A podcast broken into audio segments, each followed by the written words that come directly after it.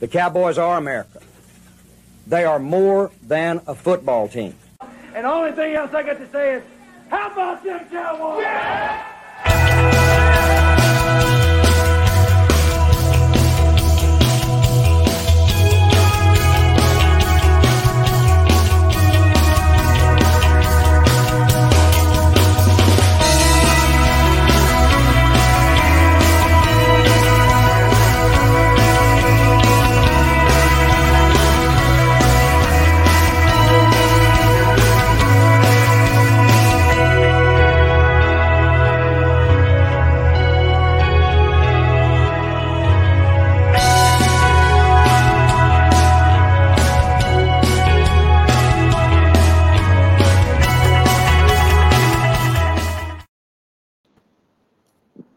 Amigos vaqueros, muy buenas tardes. Estamos en una transmisión más de Cowboys Time o Tiempo de Vaqueros. Su amigo y servidor Aaron Ungar desde Hermosillo, Sonora. Y le damos la bienvenida a nuestros compañeros desde, primero a, nuestro amigo Luis Fernando Pérez desde Dallas, Texas. ¿Cómo estamos, mi Luis?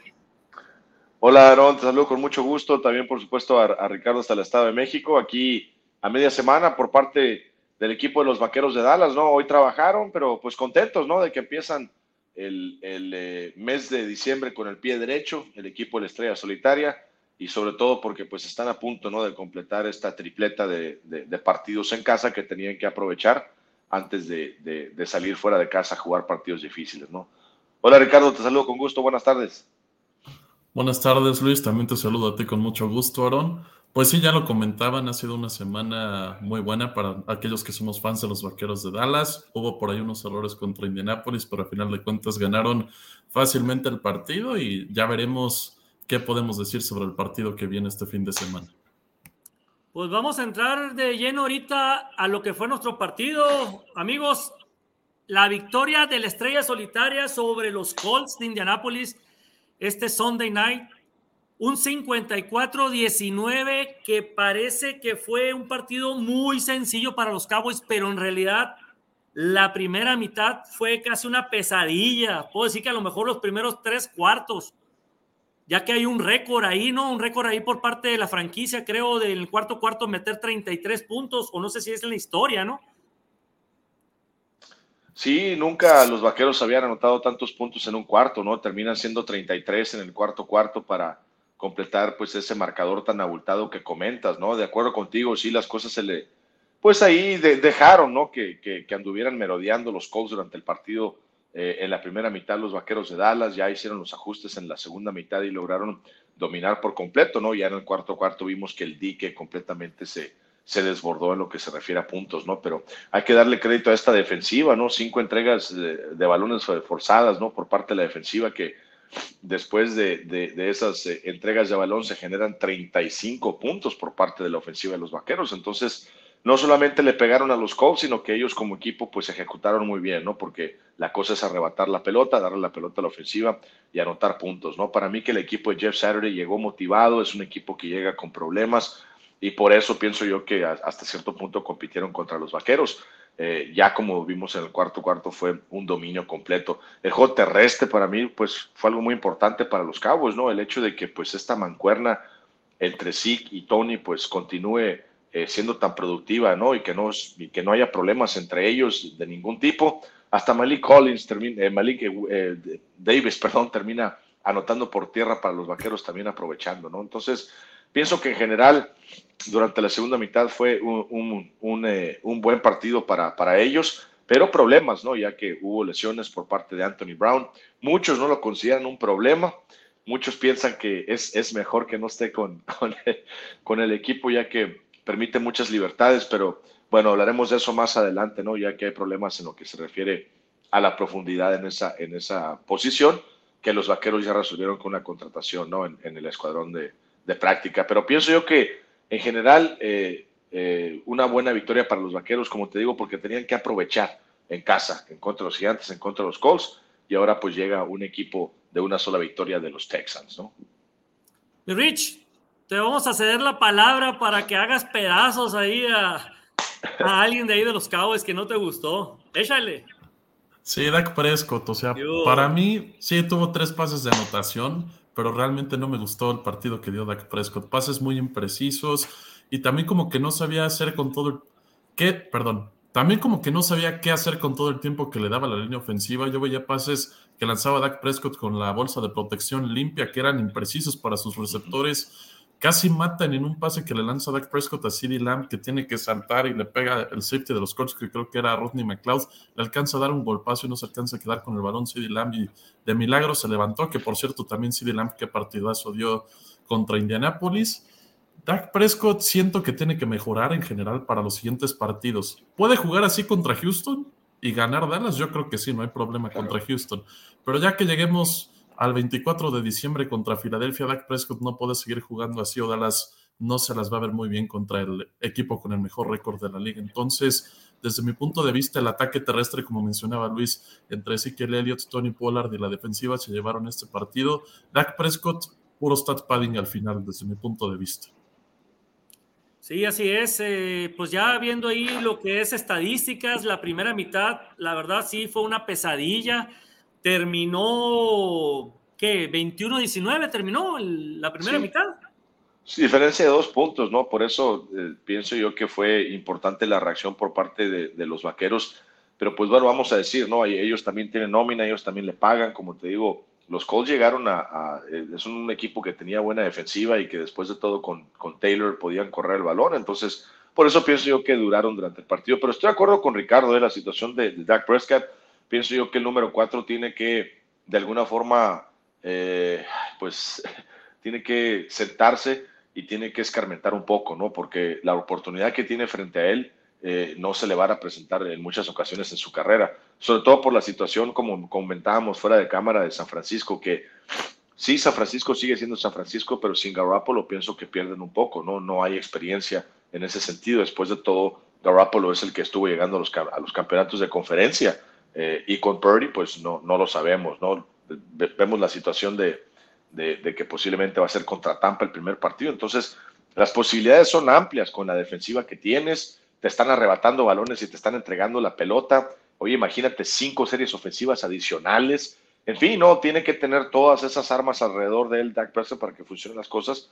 Pero de acuerdo con Ricardo, tiene que ser más preciso, no puede cometer este tipo de errores cuando llegue en contra de un equipo como Filadelfia y por supuesto ya dentro de la, de la postemporada, ¿no? Entonces, para Dak es, es un punto importante ahorita en diciembre donde tiene la oportunidad de, de pues, de, de, no quiero decir convertirse en otro mariscal de campo, pero de alguna forma tiene que subir su nivel, ¿no? Tiene que llegar a la expectativa de, de los vaqueros de Dallas. Sí, así es. Dak Prescott debe darle las gracias a, esa defensiva tan, tan poderosa que tiene, porque está facilitando mucho su trabajo, ¿no? Dak Prescott, aparte de las armas que tiene y la línea ofensiva que lo protege, es la defensa que le está poniendo los balones en zona, en zona roja para que pues haga y termine su trabajo, que por cierto fue muy eficiente los Cowboys también en, en zona roja, en zona de definición.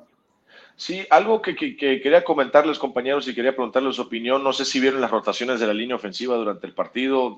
De repente, en medio del encuentro, inclusive en la primera mitad cuando todavía estaba cerrado, ¿no? Veíamos que salía Tyler Smith del encuentro, salía Connor McGovern, eh, entraba por supuesto Tyler Smith después de guardia y entraba Jason Peters de tackle izquierdo, ¿no? Recibiendo repeticiones y eso lo estuvieron haciendo durante todo el encuentro, ¿no? De alguna forma, pues ya eh, avisando, ¿no? Al, próximo regreso por parte de Tyler Smith. Yo no sé si era realmente el escenario para, para hacerlo, eh, porque todavía era un partido cerrado, ¿no? Entonces, eso tal vez es, lo único que vi del encuentro que, no entendí por parte del cuerpo de entrenadores de los Vaqueros de Dallas que estuvieran experimentando de esa forma en, un encuentro, ¿no? Pues, sí, si van a experimentar, pues yo creo que tiene que ser cuando el marcador ya estaba un poquito más abultado, ¿no? Que ya que iban ganando, que era 40 y 47-19 que iban en ese momento, pues ya puedes hacer las rotaciones con Tyler Smith pasándolo de guardia izquierdo y a Jason Peters poniéndolo de tackle izquierdo, pero yo creo que justamente tiene que ver con eso que dices, Luis, que Tyron Smith, pues por lo menos yo acabo de leer un artículo por ahí que dice que próximamente ya va a practicar con, con el equipo de los vaqueros y pues es de los mejores tackles izquierdos de toda la liga cuando está sano. Tyler Smith lo ha hecho excelente en su posición de tackle izquierdo, pero yo creo que Hoy por hoy, no hay duda de que el número 77 es mejor, aunque tampoco sabría si sería lo ideal cortarle el ritmo a Tyron Smith. Yo sí creo que van a pasar de guardia izquierda a Tyron Smith cuando regrese Tyron y pues se va a quedar el 77 con su puesto del lado izquierdo. No, de hecho ya está cantado. Aquí tenemos la foto de Tyler Smith y aquí está Tyron Smith. Se abrió la ventana ya del 21, de 21 días para, para Tyron Smith y hoy fue su primer día de práctica ya oficial con el equipo. Aunque dices, Luis, que tú estuviste ahí y no practicó con el equipo, ¿no? Sí, todavía está, digo, está la ventana disponible para los vaqueros de Dallas, ¿no? Que, que lo puedan este, utilizar. Eh, aquí yo estoy de acuerdo que es un jugador fuera de serie eh, recordemos que el juego terrestre mejora también muchísimo cuando está Tyron Smith dentro del partido. Como tackle izquierdo a veces no te imaginas que se involucra mucho, pero cuando te pones a ver los números, por ejemplo, Ezekiel Elliott tiene muchísimos mejores números cuando el 77 está dentro del campo que cuando no lo está. Cuando son corridas de, de, largo yardaje por parte de Zeke, el que está enseguida de él siempre corriendo a la par es el 77, ¿no? Entonces, e, en ese sentido sí le ayuda a los vaqueros, pero estoy de acuerdo con Ricardo se ha establecido un ritmo excelente, eh, ha sido un desempeño excelente por parte de este muchacho Tyler, eh, eh, Tyler Smith. De hecho, pues toda la clase de novatos, ¿no? no podemos quejarnos de las decisiones que llevaron a cabo Will McClay y compañía junto con Dan Quinn para traer a estos jóvenes que están contribuyendo en el campo de forma inmediata, ¿no? Entonces, yo me esperaría tal vez un poco más. ahí los vemos en pantalla. Damon Clark, este, Daron Bland, el mismo Sam Williams, Tyler Smith. Eh, el mismo Hendershot, eh, que, que, también fue escogido. El único que está fallando es Jalen Tolbert, recordemos que fue de segunda ronda, ¿no? Pero fuera de ello, pienso yo que las decisiones fueron muy buenas en cuanto a los jóvenes. Eh, entonces, por ahí pienso yo que deben darle más oportunidad a, Tyler como tackle izquierdo. si, si Tyron Smith está al 100%, entonces pues que lo utilicen. Pero recordemos que, que, tomas un riesgo, ¿no? Al, al, al activarlo, al subirlo al equipo no sabes realmente cuánto te va a durar dentro del, del roster, ¿no? Sí, pero sí, sí estamos de acuerdo los tres en que no sé si es oficial, pero yo creo que sí, que Tyron Smith va a agarrar su, su puesto titular, ¿no? De, de, de, tackle izquierdo y Tyler Smith lo van a poner como, como guardia izquierdo, ¿no? Esa es la lógica, ¿no? Sí, se maneja como una, no un milagro, ¿no? Pero no esperaban que el 77 hubiese estado listo para estas instancias, ¿no? de la temporada. A mí me recuerda un poquito el caso de Lael Collins, que comenzó como guardia izquierdo su carrera y que después lo pasaron como tackle derecho, pues por cuestiones de salud y que hubo también hay problemas con Ronald Levy en la posición de guardia izquierdo cuando se fue a Denver y lo tuvieron que pasar a tackle derecho, pero pues yo sí supongo que lo van a poner como guardia izquierdo a Tyler Smith. Sí, sí, yo también, yo también creo que, que así va a ser. Vamos a pasar entonces a la información importante que tenemos que un mes, yo creo, esperando a que este hombre se vista de Cowboys. Y resulta que, pues, a ver, mi Luis, tú platícanos la historia de cómo, de cómo quedó el asunto ahí de, de la junta que hubo con Jerry Jones, eh, que se juntó aquí con, con dos, tres jugadores de los Cowboys. Ahorita aquí subo unas fotos no sé si tú nos puedas eh, agregar algo, algo diferente a lo, que, a lo que se manejó. No, pues pienso yo que, la información salió, ¿no? O sea, la única diferencia es que con los vaqueros estuvo en visita en dos días. Eh, eh, tuvo la. lo llevaron a este partido de básquetbol. Él asistió con Micah Parsons y con Trevon Diggs, que es algo interesante, ¿eh? Porque pues digo, si te andan reclutando para llegar a un equipo, me imaginaría, y el sector abierto, me imaginaría que pues el mariscal de campo y el centro, ¿no? O el guardia izquierdo, o el, eh, qué sé yo, son los que te van a, a, tratar de reclutar, pero no, fueron jugadores defensivos, Micah Parsons, Trevon Diggs. Eh, estamos trabajando en ello aquí, aquí como vemos. Eh, ahí están en el partido de los Mavericks. Me hablaron y de hecho son mis asientos esos regulares durante todos los partidos. Me pidieron que se los este, cediera aquí a los, a, los muchachos. no. son de Jerry Jones. Imagínate, son, cuesta como 1.500 dólares cada asiento para cada partido. súmale, súmale 41, 42 partidos por temporada más lo que cuesta el abono, ¿no?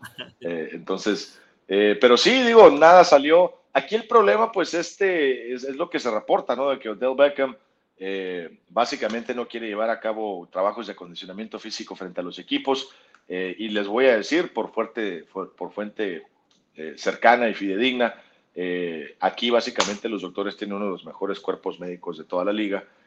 y pienso yo que así como cuando vas a comprar un carro usado, ¿no? que lo llevas con tu compadre el mecánico para que te diga si está buena la transmisión, para que te diga cómo anda de las balatas y todo ese tipo de cosas, para mí que los doctores le dijeron a la directiva de los Vaqueros de Dallas, mira, es un jugador que, que sí puede estar listo, pero ahorita no está listo es alguien que, realmente no quiere llevar a cabo los trabajos de acondicionamiento físico porque él sabe que no puede, que, no está al nivel o no está en el momento donde debe estar. Ahora, para ese tipo de lesiones, eh, no me extraña que todavía no esté listo Del Beckham Jr., después de todo fue ruptura de ligamentos. Entonces, eh, por ahí eh, tiene sentido el hecho de que él no quiera llevar a cabo los trabajos de acondicionamiento físico porque no quiere verse de una forma limitada frente a los equipos. Entonces, para mí que con eso se resuelve todo, señores. Si Odell Beckham Jr. no puede jugar por lo menos, por lo menos, en contra de las Águilas de Filadelfia y en contra de los Comandos de Washington, yo no le veo ningún caso, la verdad, para que los Vaqueros de Dallas continúen llevando a cabo los esfuerzos para traerlo con el equipo.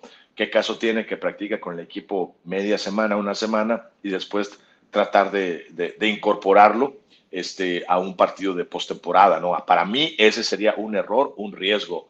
Claro que la alternativa no es la mejor, porque en mi opinión y lo que yo veo como una preocupación, señores, es que una vez que comience la, temporada regular, la postemporada, perdón, tú tienes que vestir a cinco jugadores como receptor abierto para llegar al partido. Y uno de ellos va a ser Jalen Tolbert. Ese es un problema en playoff en temporada regular tal vez te la puedas, este, como dicen en, mi tierra, tumbar, pero llegar a un playoff y que tus cinco mejores receptores y uno es Jalen Tolbert, ahí sí yo pienso que es un, un problema, ¿no? Entonces, ojalá los vaqueros puedan este, solucionar ese, ese problema, pero no le veo ningún caso a, a, que, a que lleven a cabo un contrato a largo plazo con Odell Beckham Jr. cuando no sabes la realidad de las cosas, ¿no? Sí, adelante, Ricardo. Dices, ah. cinco, cinco receptores. ¿Estás hablando de Lamb, de Gallup. Noah Brown. Noah Brown. ¿Quién más? Cavante Turpin. ¿Lo, pones como receptor ahí? Es que por eso te digo, ¿quiénes son los cinco receptores que vas a escoger Washington. para. Pero bueno, no sabes de James Washington. Él está practicando y se abrió la ventana la semana pasada, pero no ha jugado. No sabe realmente cuál es el nivel de James Washington. Entonces, dime los cinco receptores ahorita de alto nivel de los vaqueros de Dallas con los cuales puedes vestir para el primer partido de postemporada. Oye, Luis, pero ¿no crees? Bueno, ahorita vamos a entrar en detalle en la cuestión del esquinero lesionado y quién lo va a sustituir y todo ese rollo. Sabemos que los dos partidos que vienen son partidos como el de los Colts. Relativamente tiene que ser eh, cómodo ganarles a esos dos equipos. Si se logra ganar abultadamente, pueden hacer las pruebas en estos dos juegos con, con James Washington, ¿no? No arriesgas mucho y sabes cómo va a jugar James Washington. Ahí te vas a dar cuenta si hay un clic o no con, con, con, con Dak Prescott, ¿no? Antes de contestar, creo que Ricardo tenía un, comentario sobre, sobre el tema. Adelante, Ricardo. Justamente te iba a preguntar, ya que estabas hablando de los receptores, lo que te preguntaron de James Washington, de cómo va y qué onda. Sí, él, él ya está practicando, pero no sabemos en qué nivel está. Pero la realidad de las cosas es que ahorita con los vaqueros de Dallas, si vemos el depth chart oficial de ellos, estamos hablando de CeeDee Lamb, Michael Gallup, Jalen Tolbert, Cavante Torpen, Simi Fejoco está en la lista de lesionados, recordemos, Noah Brown, James Washington, que posiblemente podría regresar, y el otro que podrían echar mano por ahí, como te digo, es Cavante Torpen, que es utilizado en los equipos especiales. Pero fuera de ello, estamos hablando de que tiene que ser una cuadrilla de receptores completa. Y, y Jalen Tolbert no ha demostrado absolutamente nada durante toda la campaña. Entonces, Luis, ¿pero a qué te refieres? Pues si no los cinco receptores abiertos van a estar en el campo todo el tiempo. Claro que no, pero va a haber situaciones dentro de los partidos difíciles de postemporada donde a lo mejor no todo el tiempo va a estar Siri Lamb dentro del partido, no todo el tiempo va a estar Michael Gallup en las rotaciones dentro del partido, tienen que descansar y si le toca estar a Jalen Tolbert dentro del encuentro en un momento crucial, en un momento importante donde tiene que responder, pues óyeme, no tienes a lo mejor de lo mejor dentro del campo. Esa es mi preocupación cuando estás armando un roster para allá, para postemporada, ¿no? Por eso esta situación de James Washington, este, que se les lastima desde la pretemporada, les afectó muchísimo. Y vamos a decirlo, señores, pues no hicieron nada durante el campamento, durante toda la temporada. Se vino la fecha de canjes y se fue y, y no se hizo absolutamente nada, ¿no? ¿Y crees, crees, bueno, una pregunta para los dos. ahorita con la lesión de Anthony Brown, ¿no sería más factible encontrar a un esquinero de experiencia, un buen esquinero que esté disponible, en lugar de pensar en meter a un Beckham? Me refiero, ¿quién está ahorita disponible en el mercado? ¿Está este Richard Sherman? Sí, pero... pero ¿Está el que estaba con los Tejanos? Pero pienso yo que, que eh, para contestar tu pregunta, en la situación de Beckham, el equipo no tiene recurso interno para solucionarlo. Y en la situación de Anthony Brown, yo pienso que sí tienen recurso, recurso interno para, para solucionarlo. Eh, a lo que me refiero es que directamente, pues lo de Anthony Brown, su reemplazo es, este, eh, es Kelvin Joseph, ¿no? Que recordemos, Kelvin Joseph estuvo a una lesión en el tobillo en la pretemporada del año pasado de quitarle esa titularidad precisamente a Anthony Brown para, para empezar la, la temporada, sin embargo se lastima.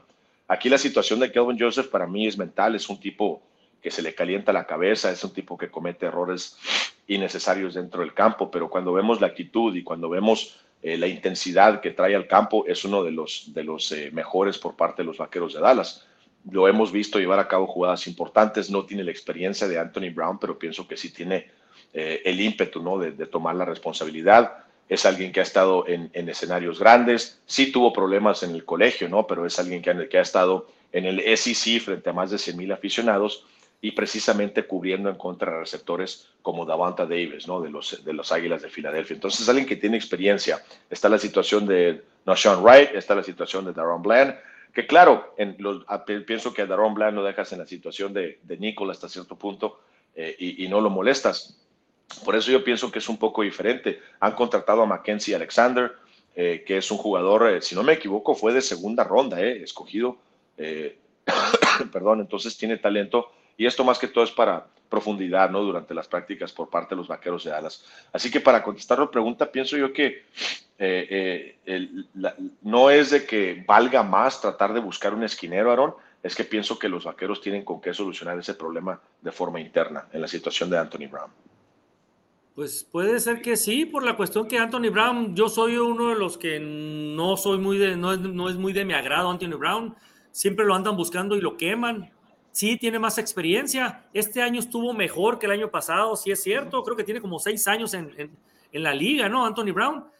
Eh, pero el alto, el, agarrar un, un, este, una selección de segunda ronda como Kelvin Joseph, esperando eh, algo, un nivel alto, por lo que mostró en el colegial, sí. Problemas anticancha, ¿no? Como el que hubo el tiroteo donde hubo un muerto y, y estuvo él involucrado, estuvo dentro del carro, que hasta ahorita pues no ha trascendido ese, ese problema que tuvo fuera de, de, del fútbol americano, pero, pero físicamente está muy bien dotado este Calvin Joseph, como dices tú, tiene mucho ímpetu y a lo mejor eso es lo que, lo que él le gana, esos castigos fouls personales o cosas que hace, controlando eso, yo creo que es atléticamente es mucho mejor que, que, que, que, Anthony Brown, ¿no? Entonces, ese, ese, ese tazón en donde, en donde cubrió a Devonta Smith, lo cubrió perfectamente. Entonces, ahí es donde él se, se consagró, ¿no? Es donde, donde se dio muy a, muy a, muy a conocer eh, Calvin Joseph. Yo creo que eso fue lo que lo, que lo hizo que los Cowboys también lo, lo seleccionaran en segunda ronda. Entonces, tiene mucho valor. Eh, eh, yo creo que por eso lo van a poner, ¿no? Porque hablan de Nashon Wright también, que que probablemente puede ser eh, otro sustituto, pero pues yo creo que el, que el ideal va a ser Kelvin Joseph, ¿no? A él de entrada hoy me comentaron que Sean Wright, no sé si se han, lo, lo, han percatado, pero ha estado inactivo en los últimos encuentros. A él inmediatamente con esta lesión de Anthony Brown lo terminan activando porque no Sean Wright es el que va a tomar las responsabilidades de Kelvin Joseph en los equipos especiales. Básicamente lo que quiere Dan Quinn es jalar al número uno, jalar a Kelvin Joseph a la situación de esquinero número uno y no Sean Wright va a tener que él levantar eh, las responsabilidades en las coberturas de, de, patadas y cosas por ese estilo, ¿no? Entonces, de entrada, eh, eh, pues ya va, va a ser eh, activado Nashawn Wright, que había estado siendo desactivado sin, sin que estuviera lesionado. Tú, Rich, ¿qué opinas? Pues mira, creo que Kelvin Joseph tiene el molde de los esquineros que le gustan a Dan Quinn. No es el más grande, pero sí tiene brazos largos como le encantan al señor Quinn y es fuerte. Digo, mide 5'11", para ser esquinero no es nada chiquito, que habitualmente los corners pues, son de lo más chiquito de todo el campo en el lado defensivo del balón. Y tienes a Dix del otro lado, que mide que es 6'2, 6'1, una cosa así que también es bastante grande. Obviamente el níquel pues no, no es tan grande, Bland, pero sí es, sí es alto para ser un, un nickelback. Y bueno, Kelvin Joseph en los equipos especiales creo que lo había estado haciendo muy bien esta temporada. Ya será ahí sustituido por Nashon Wright. Pues este cuate fue reclutado por Alabama, de hecho firmó, firmó con ellos, pero después por problemas fuera del terreno de juego se tuvo que transferir a, a Kentucky y también por problemas fuera del terreno de juego es que este cuate no fue una selección de primera ronda. El año pasado jugó un excelente partido contra Filadelfia, recuerdo yo, después de que creo que también se lesionó Anthony Brown. En un Sunday night jugó muy bien Kelvin Joseph en, contra las Águilas y en Dallas, pero esta temporada cada vez que ha entrado al terreno de juego se le ha visto muy, pero muy mal. Realmente creo que en lo que se ha mostrado de esta temporada, Anthony Brown se ha jugado mejor o menos mal, por así decirlo, que Kelvin Joseph, pero esperemos que mejore para este partido. No tienen muchos receptores los tejanos, ¿no? Creo que Brandon Cooks, que ni siquiera sé si esté sano, y Nico Collins o John Mechie son los únicos que te puedo nombrar. No sé quiénes sean los otros. Creo, creo que Chris Moore y no conozco a ningún otro receptor de Houston. Entonces, no debería tener problemas, pienso yo, porque además tiene apoyo de los siete frontales y Houston no tiene muy buena línea ofensiva. Este fin de semana debería verse bien, pienso yo. No, dicen que el, mejor, el, mejor aliado a la cobertura pues es el ataque al mariscal de campo, ¿no? Y eso lo tienen los vaqueros de Dallas. Y completamente de acuerdo con Ricardo, ¿no? Hasta cierto punto una mini pretemporada, ¿no? Mi Rich en contra, en contra de los Texans y después en contra de los Jaguars para Kelvin Joseph órale, pues ahí te van dos este, partidos, ¿no? Donde de alguna forma te puedes foguear para robarme un, término del, fútbol mexicano también, el, fogueo, este, dentro de, los partidos, ¿no? Para después ya, eh, como dices tú, ¿no? Estar, estar este, sólido en contra de ofensivas que, que sí van a ser más explosivas, como las de Filadelfia, Tennessee, y pues ahora con la situación de Heineke, que posiblemente también tienes que estar este, muy, muy pendiente, ¿no? en contra de los Commanders y hablando del otro esquinero que se acaba de contratar, creo que fue ayer, ¿no? Eh, este esquinero es Mackenzie Alexander, un, una segunda ronda de, los vikingos del 2016. Viene de los Tigres de Clemson en el colegial. Duró cuatro años con, con los vikingos hasta el 2020. Creo que tuvo un Pro Bowl y de ahí brincó un año nada más con Cincinnati y luego volvió otro año con, en el 2021 con, con otra vez con Vikingos y el 2022 a la escuadra de prácticas de los Delfines y lo soltaron los Delfines y lo, lo, lo, tomaron los, los, los Cowboys. Lo que me preocupa de él es por qué ha brincado de equipos en tres años. ¿No sabes nada tú, Luis, sobre eso? tuvo problemas en la ingle, ¿no? También, inclusive, eso le ha, le, ha, le ha, afectado a él. Ahora, esta situación, recordemos lo de Mackenzie Alexander, es profundidad, ¿no? O sea, los vaqueros de Dallas están tratando de, es un movimiento que tienen, tienen que llevar a cabo para tener esa profundidad, no solamente en, en el escuadrón de práctica, pero pues, en, en, vaya la redundancia, en la práctica en sí. Eh, de que podemos ver a Mackenzie Alexander posiblemente con el equipo pues yo pienso que eso es si, si llega una, una lesión, ¿no? una lesión adicional por parte de los Vaqueros de Dallas, que en ese sentido pienso que sí saldrían y llevarían a, llevarían a cabo otra contratación. Lo de Mackenzie Alexander se suma por, por una situación de, de, que necesitas hombres y, y, Anthony Brown, pues esta situación del Aquiles, la verdad no, no eh, eh, se habla inclusive a veces de, de, de, la carrera, ¿no? Inclusive no, no se sabe si podrías regresar al 100% de, de ese tipo de, lesiones, ¿no? Eh, pero sí, yo pienso que los problemas de lesiones también le, han afectado a Mackenzie Alexander, que de hecho fueron dos jugadores, ¿eh? Eh que fueron, este, que llegaron a practicar con los vaqueros de Dallas. Eh, lo que pasa es que ahorita se me escapa el nombre, pero ayer llegaron dos esquineros que llevaron a cabo entrenamientos frente a, los, frente a los entrenadores de los vaqueros de Dallas. Pero el que, el que queda firmado es Mackenzie Alexander. Bueno, ok, ok. ¿Alguna otra cosa que quieran agregar aquí del partido este del domingo, de la de la apabullante victoria que le propuso aquí, le propinó los Cowboys a los Colts. Algo que quieran eh, eh, hablar sobre algún jugador. Ya ves que Daron Bland eh, es níquel, ¿no? Es, es, un esquinero interno. pero qué, qué clase de jugador, ¿eh? la verdad, creo que es de quinta ronda, Daron Bland. Sí. En pretemporada, desde pretemporada se vio la verdad de qué tipo de jugador era, interceptando y todo. O sea, tiene, tiene una visión de campo muy buena, ¿eh? tiene buen olfato el, muchacho. También lo de Malik. Sí, adelante, Ricardo. Justo eso iba a decir. El que me gustó muchísimo el domingo fue Malik Hooker. O sea, obviamente Indianapolis lo seleccionó en la primera ronda y estaba motivado para vengarse de este equipo. Tuvo una intercepción, recuperó ese balón suelto e incluso anotó un touchdown también de un partidazo Hooker. Sí, así sí, yo pienso que, pienso que el equipo está pasando por un excelente momento eh, y se nota, pienso yo, este, cuando ves las celebraciones ellos de, de ellos en grupo, eh, cuando ves, ¿no? Hasta cierto punto cómo reaccionan cuando se comete un error. Eh, recordemos que, que, desde que se perdió de esa forma en contra de Green Bay, hubo un miércoles donde, donde básicamente hubo junta entre jugadores, se quitaron las sombreras y se sinceraron entre todos ellos, ¿no? Porque recordemos que después de ese juego salieron apuntándose el dedo, salieron este, echándose la culpa uno al otro, que era la primera vez que se veía eso, ¿no? Entonces pienso que se volvió a unir hasta cierto punto el, el, el, vestidor y es, y es lo que vemos este, dentro del campo, ¿no? El equipo está pasando por un eh, e, excelente, excelente momento eh, y espero lo, lo, lo, aproveche, ¿no? Recordemos, ha sido la ofensiva número uno de toda la liga desde que regresó eh, Dak Prescott en lo que se refiere a yardas por juego y, y también puntos por juego. Tú que estás ahí, Luis, ahí directamente con los jugadores en los entrenamientos, como bien dices, se ve la camaradería ahí entre ellos, se ve que, que lo están disfrutando, la verdad, no, no se ven ni pleitos, ni, no, o sea, se ve muy bien el equipo integrado. Así se ve realmente en los entrenamientos. Sí, eh, pues es una, es, recordemos, nuestros son profesionales que compiten al, al, al máximo nivel, ¿no? Uno con el otro. Y cuando eres una ofensiva que tienes la oportunidad de ir en contra de jugadores como Micah Parsons y compañía, y cuando eres una defensiva que tienes que ir en contra de ese tipo de jugadores ofensivos y ese tipo de línea, la verdad, este, eh, eh, creces mucho, ¿no? Eh, entonces, son, son muchas cosas, ¿no? Que, que, se resaltan dentro del partido que puedes ver. El regreso de Anthony Barr, hay que resaltarlo, en contra de los Colts, de que tuvo inclusive atrapada de mariscal de campo Donovan Wilson está teniendo una temporada impresionante, anda limpiando las zonas eh, muy bien, ¿no? Entonces, eh, yo sé que es en contra de los Colts, pero pues eso deben de hacer, ¿no? Y espero eso hagan también en contra de los Texans que, que llegan con muy mal récord en estos momentos.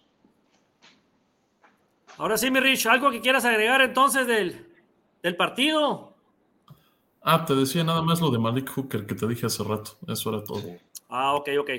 Bueno, vamos a, tomarnos cinco minutitos rápido nada más para platicar de lo de nosotros aquí en nuestro club, de, lo, de la posada que tuvimos el, domingo, acá en los Burros del 7, aquí en Hermosillo. Voy a subir algunas fotos ahí de la posada navideña que tuvimos de este 2022. El año pasado también tuvimos nuestra posada. Este año, pues no fue la excepción.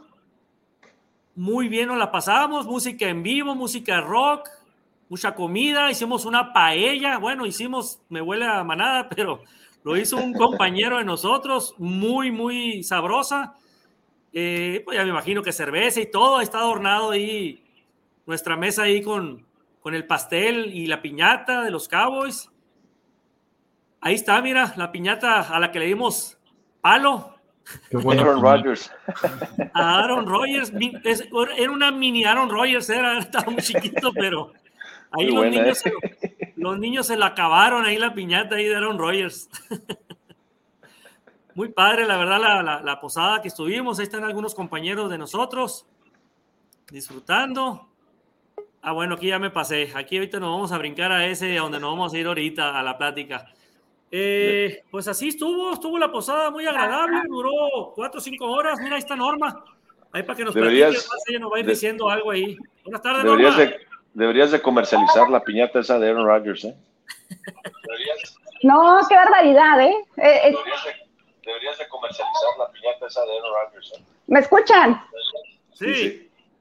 Ah, eh, sí, les comentaba. Hola, ¿qué tal? Primeramente, ¿cómo están? Un gusto saludarlos. Hola, Rich. Buenas tardes.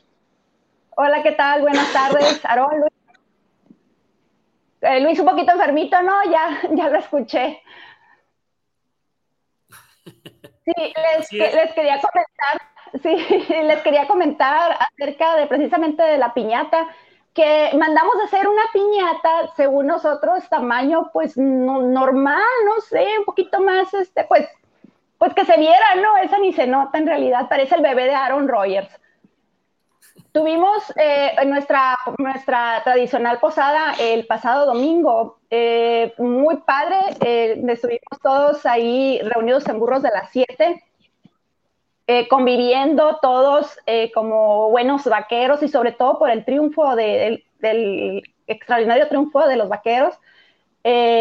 estuvimos ahí compartiendo, pues quebramos piñata, pastel, dulces, conviviendo, bailamos mucho, nos conocimos más porque pues algunos no, todavía no teníamos el gusto de conocer, de conocernos y, este, y la pasamos súper bien. Eh, muy buen ambiente. Eh, después de, la convivencia tocó ahí un grupo, también muy padre, música oldies este, en inglés, padrísimo. Fue un evento, la verdad, este, muy, muy, muy, muy, muy, muy a gusto la pasamos, muy padre. Y no escuché ninguna queja, ¿verdad, Aaron?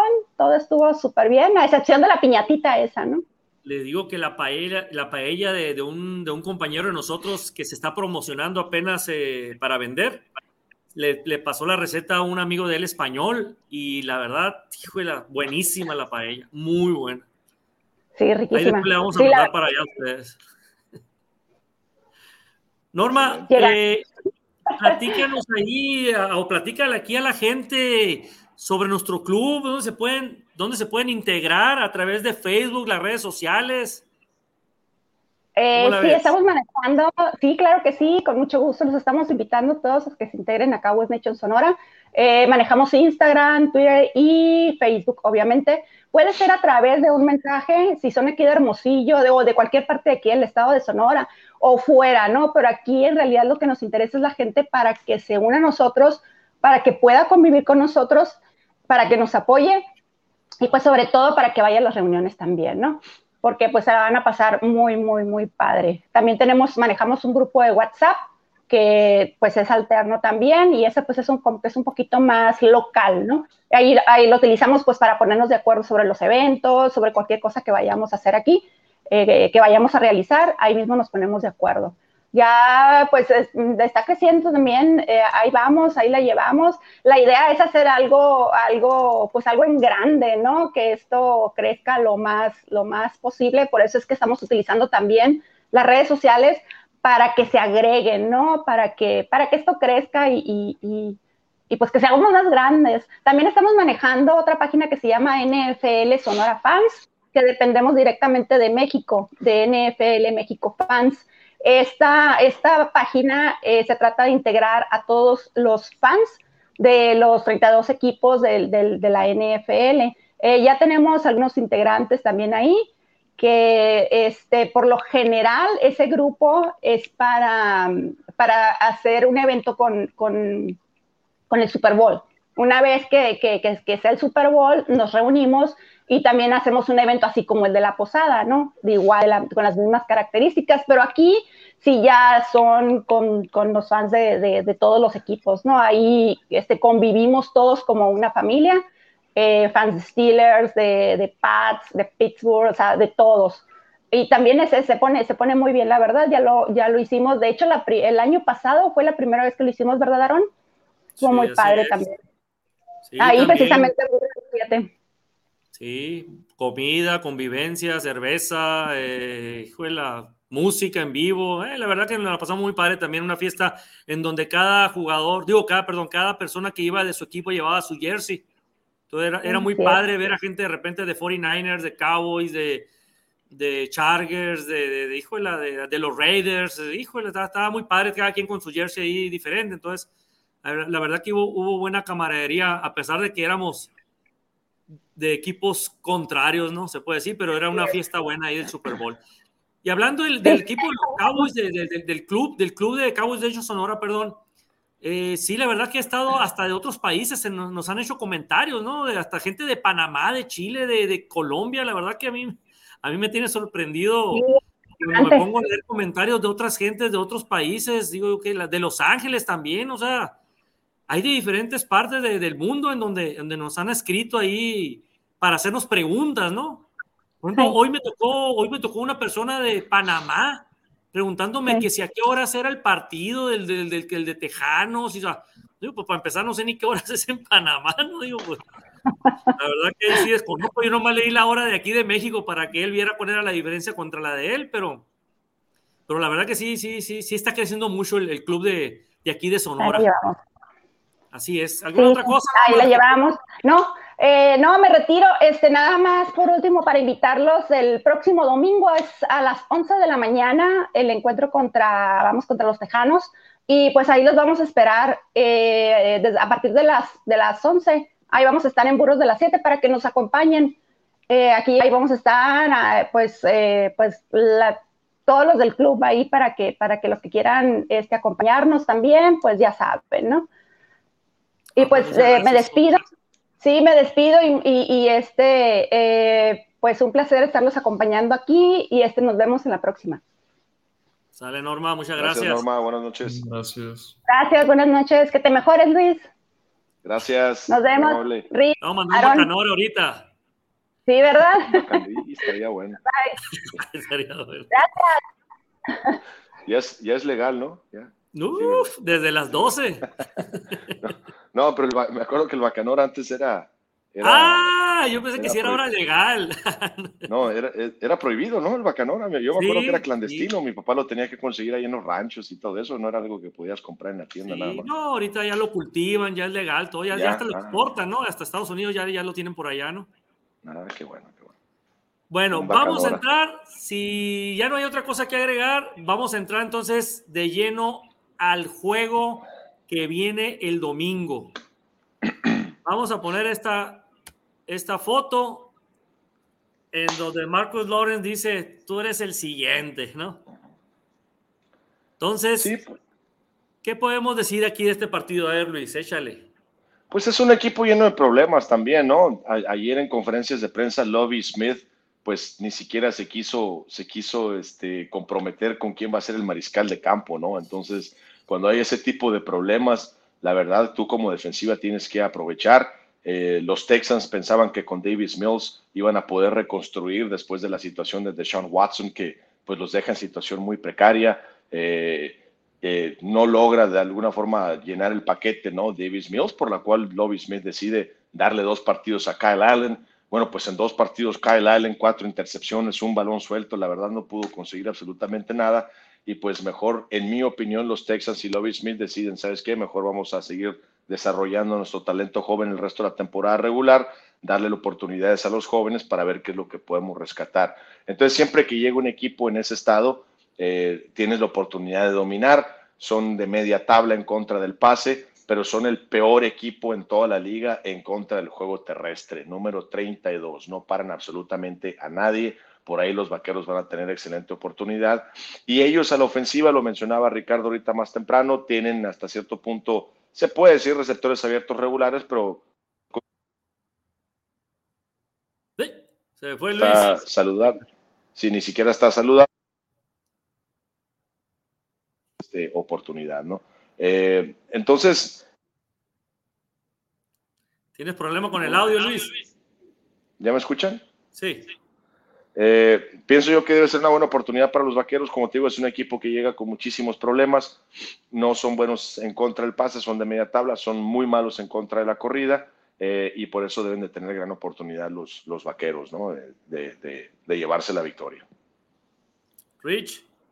Pues lo único que sí me preocuparía de los Tejanos de Houston es su ataque terrestre, no porque tengan una de las mejores líneas ofensivas para bloquear la carrera, sino por su corredor que consigue demasiadas yardas después del primer contacto, me refiero a Damian Pierce, pues que ha tenido una muy buena campaña de, novato, ¿no? Que es su principal amenaza a la ofensiva, quiero pensar yo. Entonces espero que la línea defensiva se, esté a la altura para detener el ataque por tierra de los Tejanos de Houston, porque yo creo que esa va a ser la estrategia justamente de, del rival, correr el balón y después tratar de hacer por ahí un play action con Davis Mills o Kyle Allen, quien quiera que vaya a ser el quarterback titular para Houston ese partido. Fuera de Damian Pierce, como decía Luis, no veo mucho a la ofensiva del equipo de Houston y a la defensiva están aún peor. Entonces, Creo que con que detengan el ataque terrestre, Dallas va a, poner, va a poder ganar este partido, pero ese ataque terrestre le ha causado problemas a equipos como Filadelfia. Recuerdo un Thursday Night Football entre Filadelfia y los Tejanos, que justamente corriendo nada más con Damian Pierce con más de 30 carreos, Houston en algún momento estuvo muy cerca de empatarle los cartones a las Águilas. Así que si detienen al número 31 los Vaqueros, creo que no van a tener ningún problema para ganar este partido. Pues aquí está una estadística interesante, fíjate. La serie entre, entre ellos la va, la va ganando los Cowboys tres juegos a dos. Está cerrado, fíjate. Y la racha de Cowboys, sí, los últimos tres de los últimos cuatro los ha ganado los Cowboys, pero el último juego, precisamente el único que ha perdido de esos, de, de esos cuatro últimos, lo perdió los Cowboys, 19 16 hace cuatro años. Y el favorito ahorita, pues ya sabemos, ¿no? Que Cowboys por 16.5 están los. Está como para que se lo acabe, ¿no? Los Cowboys. A ver, Luis, sácame una duda. El, el primer partido en el ATT, cuando lo inauguraron el ATT, no fue contra los Tejanos y nos ganaron. No, el primer partido del, del Reliant, Aaron. El primer partido de ellos le ganaron a los Cowboys. Ah, ok. El primer partido en el estadio nuevo de ellos. Ah, sí, le ganaron, le ganaron a los Vaqueros. Recordemos que en su momento era el Reliant Stadium de Houston y era el estadio pues más moderno, ¿no? De toda la liga. Eh, y eran equipo pues nuevo, recordemos, eran franquicia nueva de expansión y terminan ganándole pues al, a, su rival de estado, que recordemos se juega la Copa del Gobernador, no sé si lo sabe, ¿no? Pero es uno de los trofeos más este, buscados en todo el deporte profesional. ¿A poco? no, hombre, que sí, ahí es, es una rivalidad que se estableció, pero le dicen la Copa del Gobernador, pero pues digo, no, no, no se ha establecido ningún tipo de rivalidad, pienso yo, entre los Texans y los Vaqueros. De hecho, me imagino que han jugado más en pretemporada que en temporada regular por la cercanía y todo ese tipo de cosas, ¿no? Eh, pero sí, de acuerdo contigo, pero sí tengo, yo tengo dos eh, experiencias eh, muy bonitas en el Reliant Stadium porque mi primer partido con los, con los Vaqueros de Dallas fue precisamente una pretemporada en contra de los, de los Texans de Houston, ¿no? ese fue mi primera experiencia con el equipo. 2004. En el 2004, así es. Sí, sí. Vamos a checar aquí, mira, rapidito. Ahorita para seguirle platicando esto, ¿cómo estamos ahorita en, en, la división este de nosotros de la Nacional? Nos está ganando Filadelfia por dos juegos, un récord de 11-1 y los Cowboys 9-3. Y ese empate muy importante para nosotros entre los New York Giants y, y Washington Commanders la verdad que nos cayó de perla ese empate entre ellos dos, porque así nos, nos, nos, separamos de ellos, que, que es un juego y medio, ¿es? Medio juego, ¿no? No, no, pero ahorita con 9-3 nosotros y ellos 7-4-1. Ah, sí, a lo que me refiero es que yo pienso que esos dos equipos de alguna forma con ese empate pudieron haber eh, sumergido sus posibilidades de que el 3 de la división pasara, ¿no? porque ese, ese medio de desventaja los pone, perdón, ese medio partido, ese empate los pone en medio de desventaja con cualquier otro equipo de otra división. Sí, así es.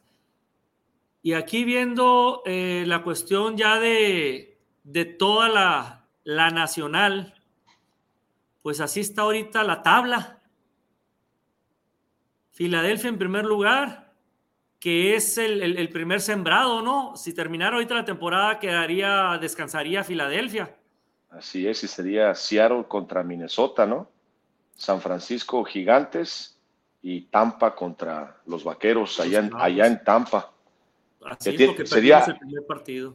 Así es, que tan importante es esa, esa derrota del, para abrir la temporada regular. Así que. Ahora, a pues Tampa no lo alcanzan, ¿verdad? ¿O sí lo alcanzan? sí, sí, sí está bien cerrada esa división. Esa división está, está por un juego, creo que a diferencia contra Seattle. Ok. Es Tampa, Seattle, Panteras y Santos. Y hazte de cuenta que Panteras y Santos por dos juegos nada más están atrás de, Tampa. Y Seattle creo que está por uno nada más de diferencia. Pues yo aquí, está, aquí está el standing, mira. Pues yo veo que Atlanta va 5-8. O sea, y Tampa Bay va 6-6. Entonces, Atlanta tiene un juego es Atlanta, de perdón, sí, es Atlanta. Una derrota de más. Entonces, pues le sacan juego y medio, más o menos. A ver. Sí, pues porque lleva 6-6 eh, Tampa, ¿no? Y Atlanta está 5-8. Sí, pero tampoco, tampoco recuerdo cómo si han jugado Tampa Bay y Atlanta esta temporada. No, yo tampoco. Pero no, no, no, no la tiene tan fácil Atlanta, ¿eh? O sea, tiene posibilidades de que, perdón, a Tampa, tiene posibilidades de que no quede en primer lugar Tampa. Acuérdate que juegan, quedan cuánto, cuatro partidos, cinco partidos todavía, ¿no? Cinco. Fíjate, eh, yo pienso que Atlanta sí los puede alcanzar todavía, ¿eh? Ajá. No, inclusive alguna lesión importante, algo en Tampa se va para abajo y lo alcanza hasta, hasta Carolina y hasta los Santos. Los Santos no le ganan, los Santos le tenían ganada, le tienen la medida agarrada a, Tom Brady, ¿eh? a, los Bucaneros. Este juego lo perdió de veras porque de plano Nuevo Orlando dejó ir, ¿no? Con esos, con esos eh, jugadas que hizo y que no, no, no logró concretar, pero en realidad ese juego estaba ganable para Santos. Sí, los vaqueros entonces eh, existe la gran posibilidad de que irían en contra del sur en la primera semana y podría ser un equipo con récord perdedor, ¿eh? Como campeón de división. Así es. Washington se metió como con un récord perdedor, ¿no? ¿Alguna vez? Con Heineken. Sí. Bueno, Heineken llegó en los playoffs, ¿no? Pero sí tenían récord, perdedor, ¿no? Sí, perdedor. Cuando y justamente contra Tampa, creo cuando esta división era las más mediocres, ¿no, Rich? toda la NFL, imagínate. Sí. Y ahorita pues es de lo, es la que tiene más victorias de todas las divisiones. Sí, así es, así es.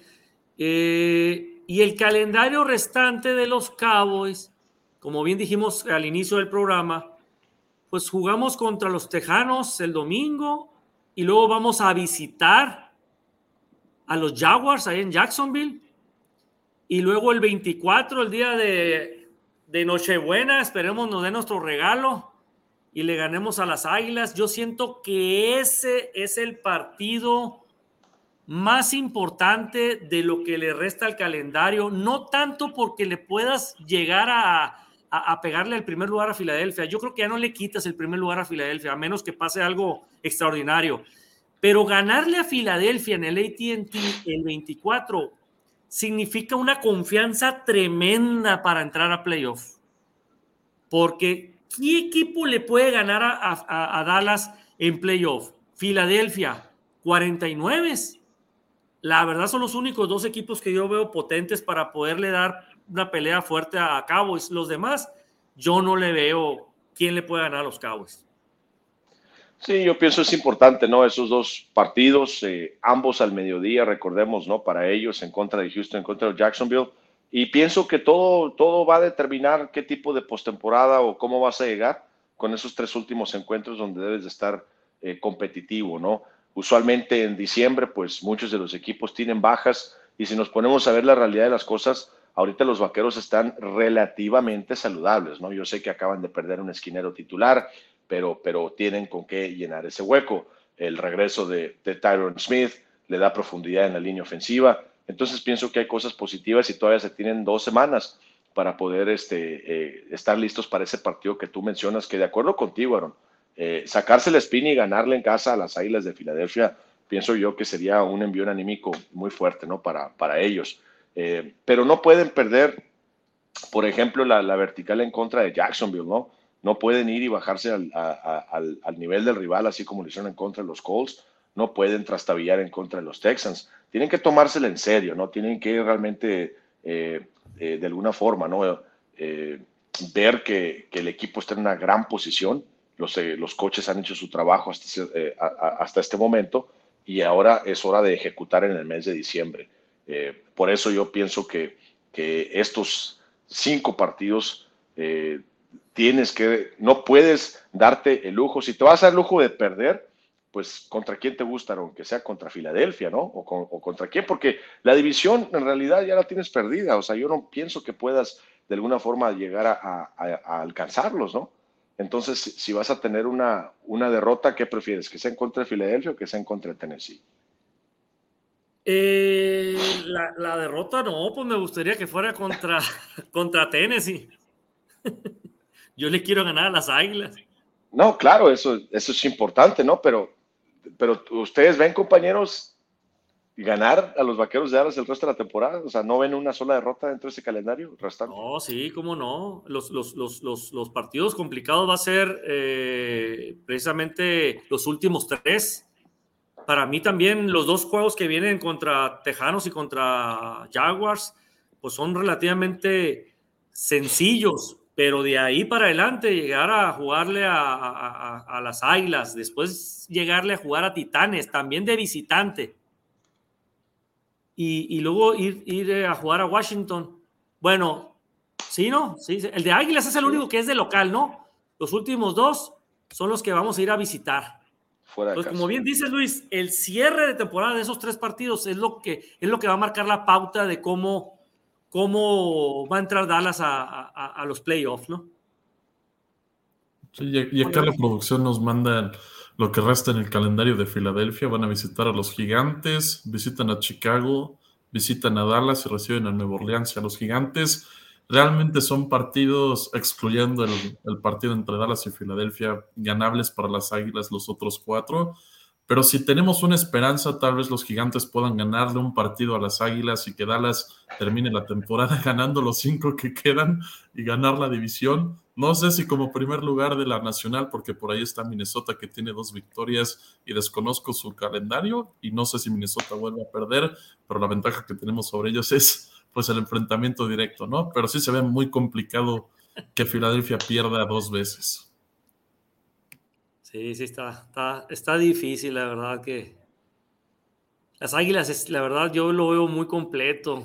Fue la, no veo por dónde le puedas ganar. Eh, fue las debilidades, a ver si me puedes decir una debilidad de los de las Águilas. No hay.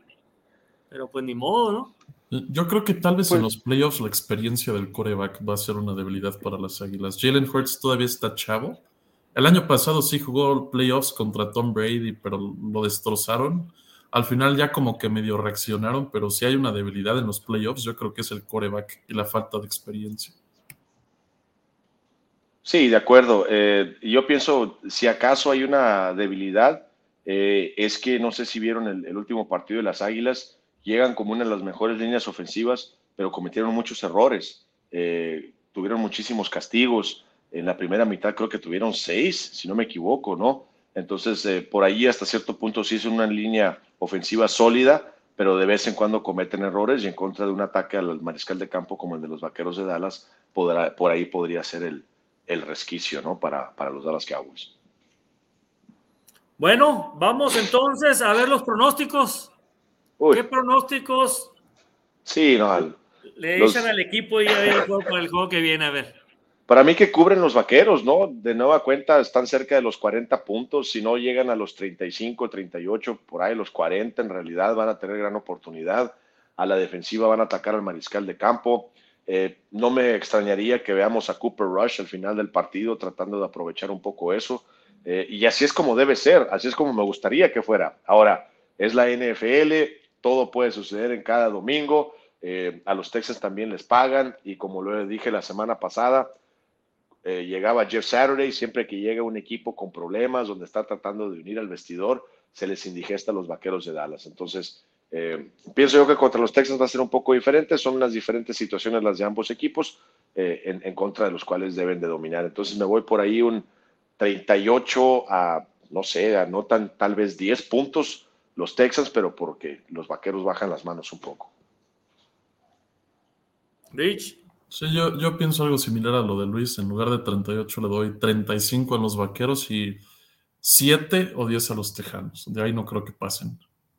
Ojalá tengan voz de profeta ustedes. Ojalá. Y así sea. Me gusta mucho la idea de que gane rápido los Cowboys para que le dé juego a los jugadores que necesitamos ver, como James Washington, como Kelvin Joseph, o sea, que, se, que agarren esa confianza, ¿no? Y, sobre todo, ver si va a funcionar, ¿no? Eh, como dijimos lo de James Washington, con, no le hace que lo vea con Cooper Rush, no importa, pero verlo en acción, a ver cómo anda el, el jugador. Sí, E, en ese punto a mí me gustaría verlo con Dak. O sea, debe de ser un partido que deben dominar los Cowboys, por lo cual deben de tener la oportunidad de darle repeticiones a Washington junto a Dak Prescott, que es básicamente eh, lo que quieres, ¿no? O sea, es, un partido donde para mí vas a tener la oportunidad de, hacerlo. Eh, y lo del 77, pues, óyeme, se abrió la ventana, a lo mejor lo vemos en contra de los Texans, no sabemos. ¿Tan rápido? los vaqueros de Dallas, como te digo, es algo que ya estaba presupuestado. Lo dijo Jerry Jones en los programas de radiales ¿no? que tiene. O sea, esto es algo que ya estaba pactado. O sea, para nadie debe ser sorpresa el hecho de que hoy vieron a, Tyron Smith en, el terreno de práctica. O sea, es algo que ya se había eh, establecido hace unas semanas. Lo mismo, lo mismo, lo dijo el mismo dueño que se iba a llevar a cabo el cambio cuando estuviera listo Tyron Smith. Por eso, en el momento en que esté listo, se va a llevar a cabo el cambio si está listo esta semana, pues qué mejor que hacerlo en contra de los Texans, la verdad, que, que pues son un equipo que llega con muchos problemas. Pues sí, en realidad sí.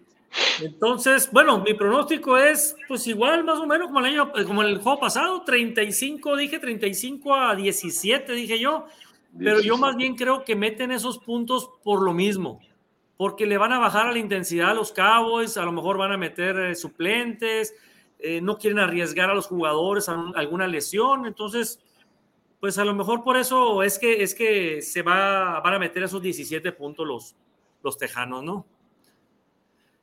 Entonces, eh, vamos a leer unos comentarios nada más aquí, nada más para despedirnos. No sé si alguna otra cosa quieran discutir.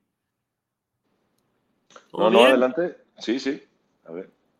Bueno, vamos a leer estos comentarios. A ver.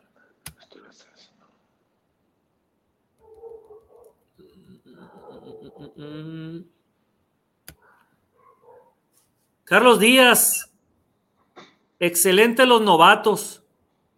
Es lo que estábamos platicando cuando puse la foto de Daron Bland, de Sam Williams, de este Damon Clark, este Tyler Smith.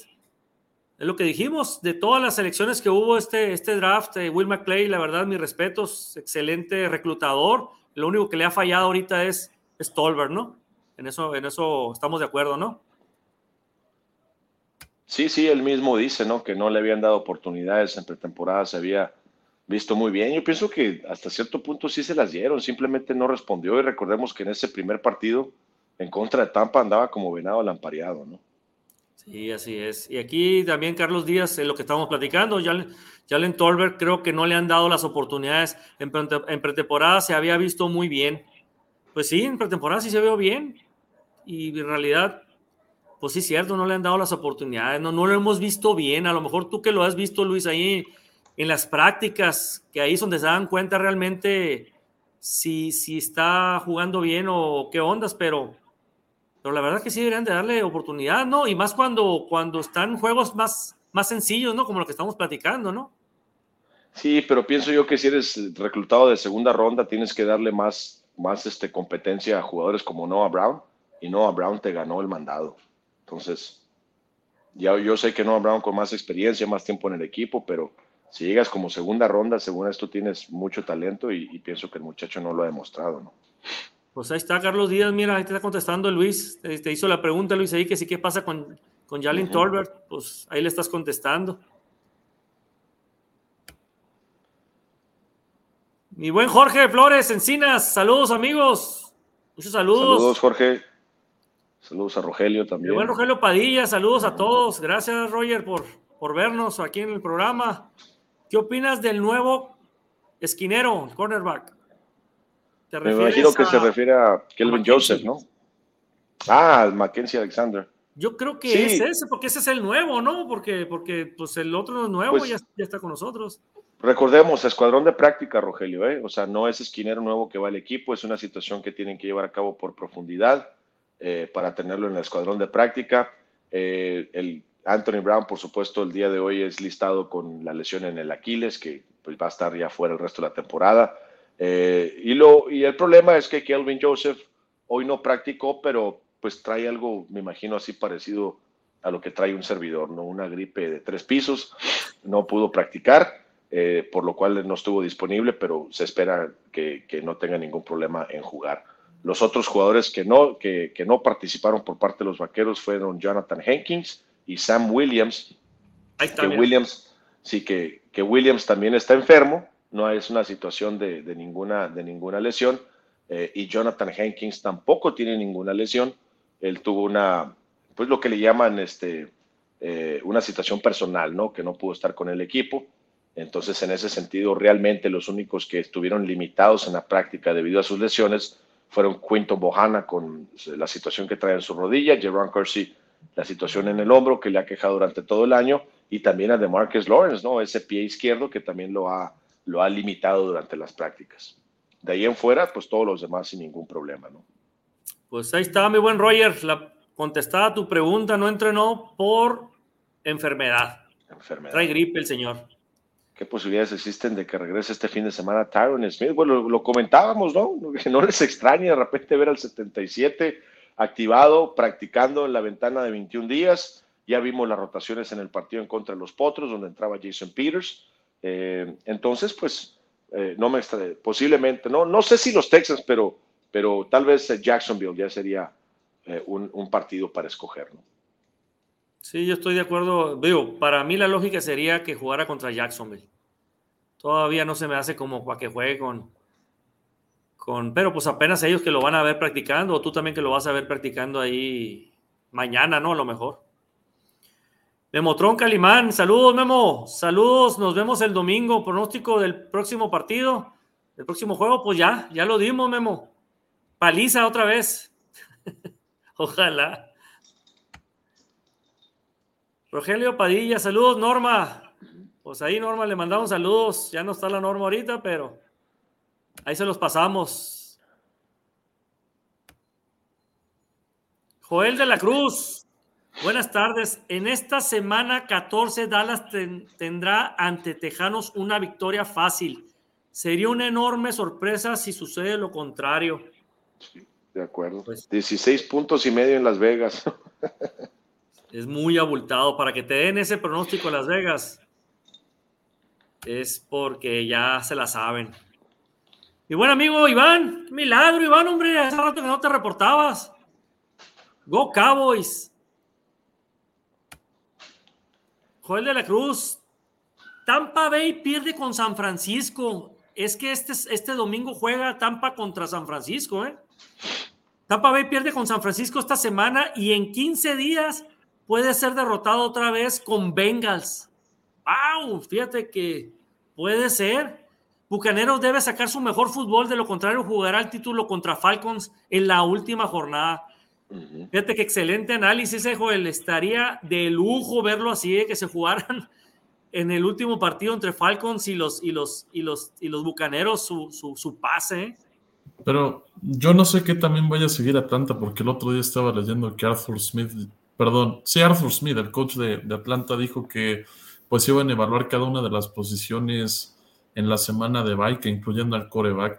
No, no mencionó directamente a Marcos Mariota, pero pues muchos ya están pidiendo ver a Desmond Reader. Entonces, uh -huh. no sé qué tanto se puede jugar el, pues, el título de la división contra Atlanta en la última jornada, si es que se le dan la oportunidad a Desmond Reader.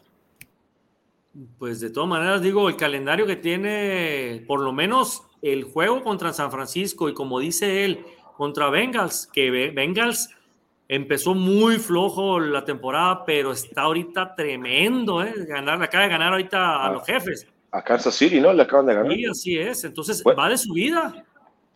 Que no, se supone, no ha perdido, ¿no? Este Burrow, creo, contra Kansas City. No, son sus clientes, eh, los, los, jefes. Así como Rodgers con los Cowboys, ¿no? No, ya no digas nada, ya. Por favor, ya. No me lo recuerde. Alex Sánchez, saludos, Alex. Saludos, amigos. Un fuerte abrazo al panel. Nos vemos el domingo en el ATT. Let's go, Cowboys. Ah, pues es el Alex, ese Alex Sánchez.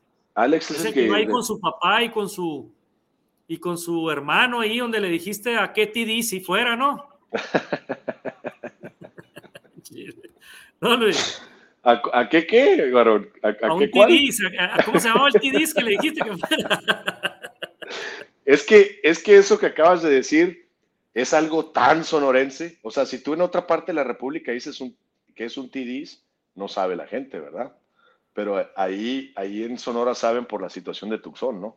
Eh, Así es. Un lugar me platican que según esto ahí, un lugar ahí en Tucson, me, han platicado que, se ah, pone, que se pone muy bien el ambiente. No, pero creo que Alex quería la camiseta también, ¿no? Que no, que no es Alex el que quería. Sí, es Alex Sánchez el que quería la camiseta esa que traes puesta, dice. Creo que era otra, una de patrocinador. no, pues es cuestión de, es cuestión de, de, de, ponernos de acuerdo y con muchísimo gusto. Ah, pues ahí está, Alex. Es cuestión ahí de, ponernos de acuerdo. Ahí, ahí te, te comunicas y ahí, y ahí te facilitamos. Ahí el buen Luis ahí te, te facilita la camiseta. Mi amigo Misael, hombre, qué milagro. Este es un amigo mío, hombre, que es Steelers. Este, fíjate nomás, Steelers anda saludando aquí a los Cowboys. Mi buen amigo Misael. Muchos saludos, Misael. Papá primerizo. Anda muy contento. ¿Ves? Mira, puro Steelers, ¿qué te dije? Alex Sánchez, sí, amigos, ahí está, ahí está. No es cuestión, Alex, que cuando andes por allá, ahí repórtate a ver cómo le hacemos ahí. Ahí va a andar el Luis ahí también, ahí en el, en el palco, ahí transmitiendo ahí el, juego. Ahí si hay chance, pues, pues ahí está. Claro que se ríe, se ríe el buen amigo Misael. muy buena temporada, dice, muy buena temporada de los Cabos. Sí, así es. Muchas gracias, Misael, por vernos. Pues son todos, todos los comentarios, compañeros, son todos los comentarios que hay hasta ahorita. Eh, ¿Alguna otra cosa que quieran agregar? Nos vemos el domingo, después del partido. Tú, Luis, directamente desde el ATT ahí a, a, pie del estadio, ahí de la cancha, ahí, a ver si, si nos pones una, una panorámica ahí del estadio, ahí no para, para que la gente lo vea. Y nosotros desde acá, humildemente, cada quien en su, en su estado. Acá mi buen Rich, acá de la Ciudad de México, y yo desde Hermosillo, Sonora, aquí transmitiéndoles. Pues nos vamos a ver el domingo por allá, compañeros. No, será un placer. Este va a ser un partido, como te digo, para los vaqueros relativamente tramitable, ¿no? De que deben de llegar y si llegan con sus, con su, hacer lo que han hecho en las últimas semanas, este, correr el balón y arrebatar los balones, no debe haber este, ningún problema, ¿no?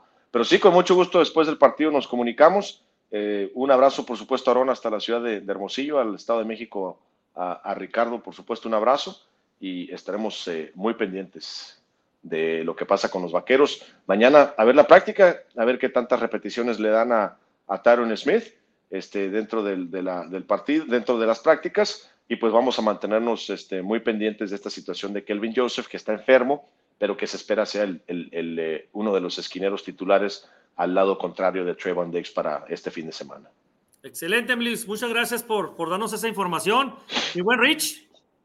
Pues muchas gracias por todo, Aaron, Luis y también todos los que estuvieron al pendiente. Giren la producción, igual muchas gracias pues, por todos los gráficos, etcétera.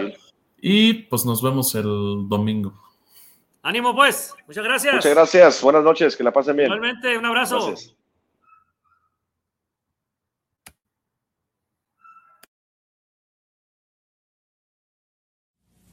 The Cowboys are America. They are more than a football team. And the only thing else I got to say is, how about them Cowboys? Yeah!